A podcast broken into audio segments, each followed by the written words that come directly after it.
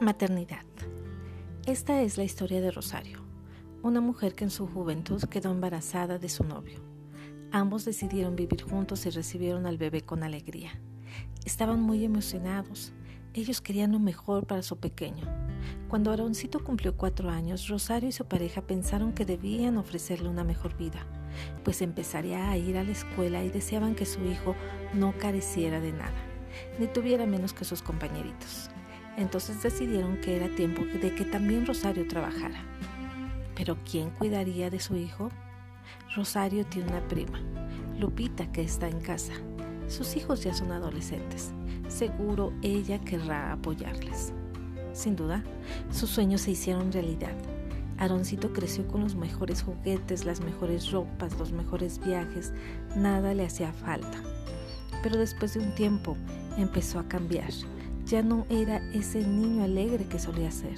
Lloraba cuando lo dejaban con la prima, pero nunca le preguntaron, simplemente ellos dijeron, es la etapa de, adaptación, pronto se acostumbrará.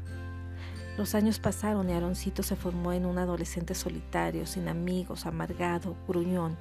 No hablaba con sus padres y ellos no lo entendían.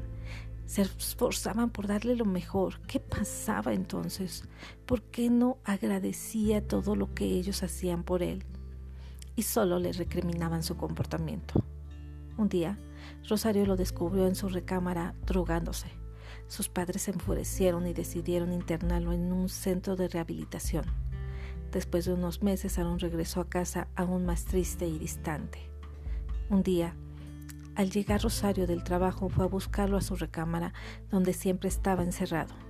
Estaba acostado en su cama. Ella de inmediato pensó que estaba drogado y al intentar despertarlo no obtuvo respuesta. Aarón se había suicidado. Durante el velorio, una joven se acercó a Rosario y le dijo que por algún tiempo había estado en contacto con Aarón por medio de las redes sociales.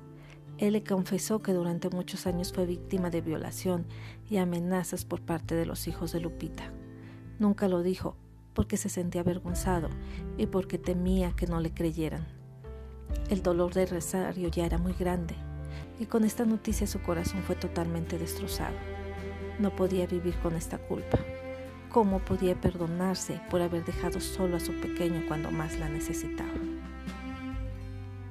Mamita joven si estás escuchando esto, me mantiene con fuerza la esperanza de que podamos ayudar a salvar la vida de un pequeño que como Aarón también esté sufriendo. O mejor aún, que estés a tiempo para tomar las decisiones correctas. Dios te permita ver la maternidad desde otro punto de vista, no como muchas jóvenes en la actualidad que solo piensan en sí mismas y en su realización como profesionistas. Dios nos dio un gran regalo como mujeres. Fuimos formadas para que un ser se forme dentro de nuestro vientre y cuidemos de él. Las riquezas no son la felicidad para tus hijos, tus cuidados, tu amor, tu tiempo, tu paciencia, la disciplina y enseñanza es lo que necesitan. La mujer sabia edifica su casa. No te sientas frustrada por ser ama de casa. Todo lo contrario, eres parte fundamental para formar hijos sanos en toda la extensión de la palabra. Dios nos hace y nos dice que hagamos todas las cosas con amor y qué mejor que hacerlo por nuestros hijos. Dedica tiempo para hablarles de la palabra de Dios, estando en casa, andando por el camino, al acostarte y al levantarte. No te canses de orar en todo tiempo por ellos ponerles toda tu atención y estar en constante comunicación con ellos. Mujeres adultas, enseñemos a las mujeres jóvenes a amar a sus maridos y a sus hijos de la forma en que Cristo nos enseña. Seamos ejemplo para ellas, recuperemos los terrenos perdidos en nuestros hogares, rescatemos a nuestros jóvenes y niños. Proverbios 22:6. Instruye al niño en su camino, y aun cuando fuere viejo, no se apartará de él.